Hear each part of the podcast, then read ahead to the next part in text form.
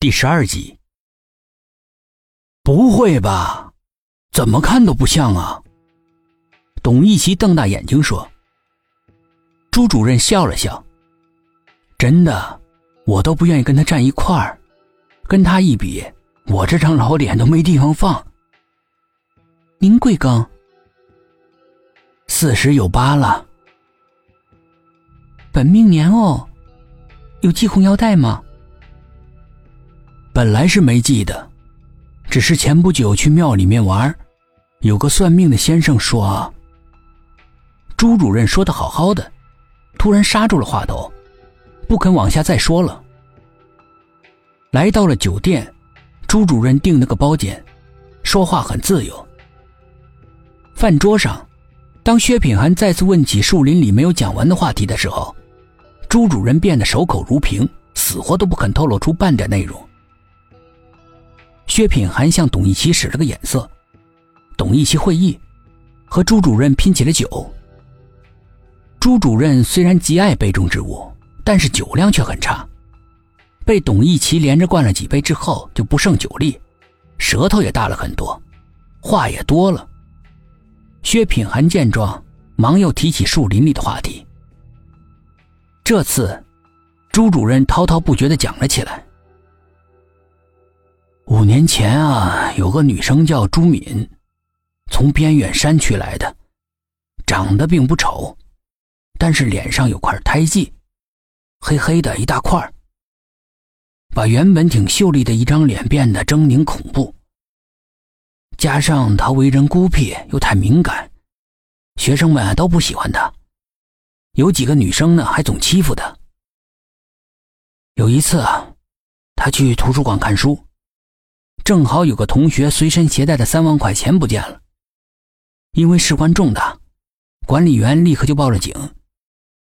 结果，在他的书包里搜出那三万块钱，他因此也被认定为是小偷。就凭着这点断定为朱敏是小偷，那些办案的警察会不会太武断了？薛品涵问：“要真是这些亵渎的警察害死一个花季少女？”有罪的是他们，可当时的情况有太多的巧合。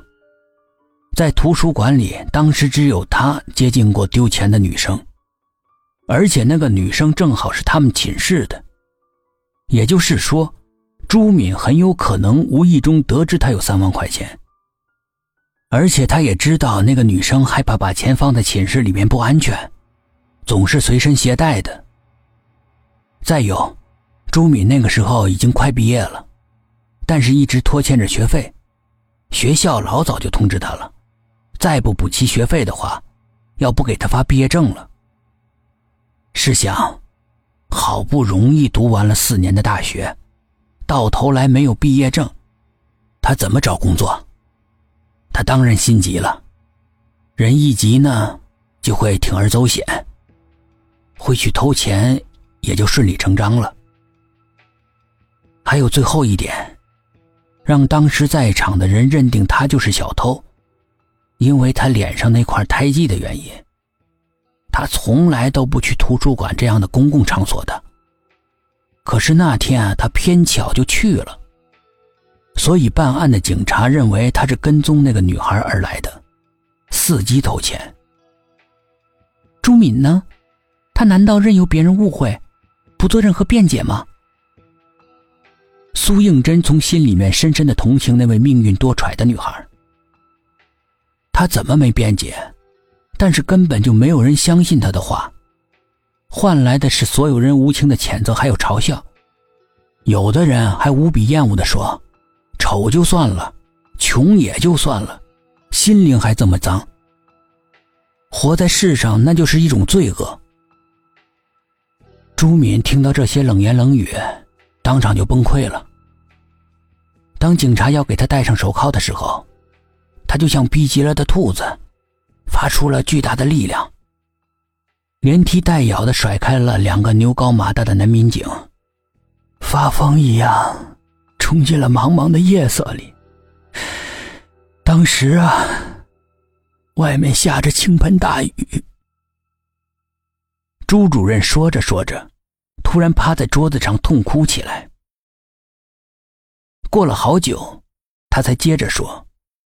每说一段，他都要沉默半天，好像那些悲痛的往事，他到现在都不太容易面对，就像撕开心中的伤口一样，疼痛的，让他难以承受。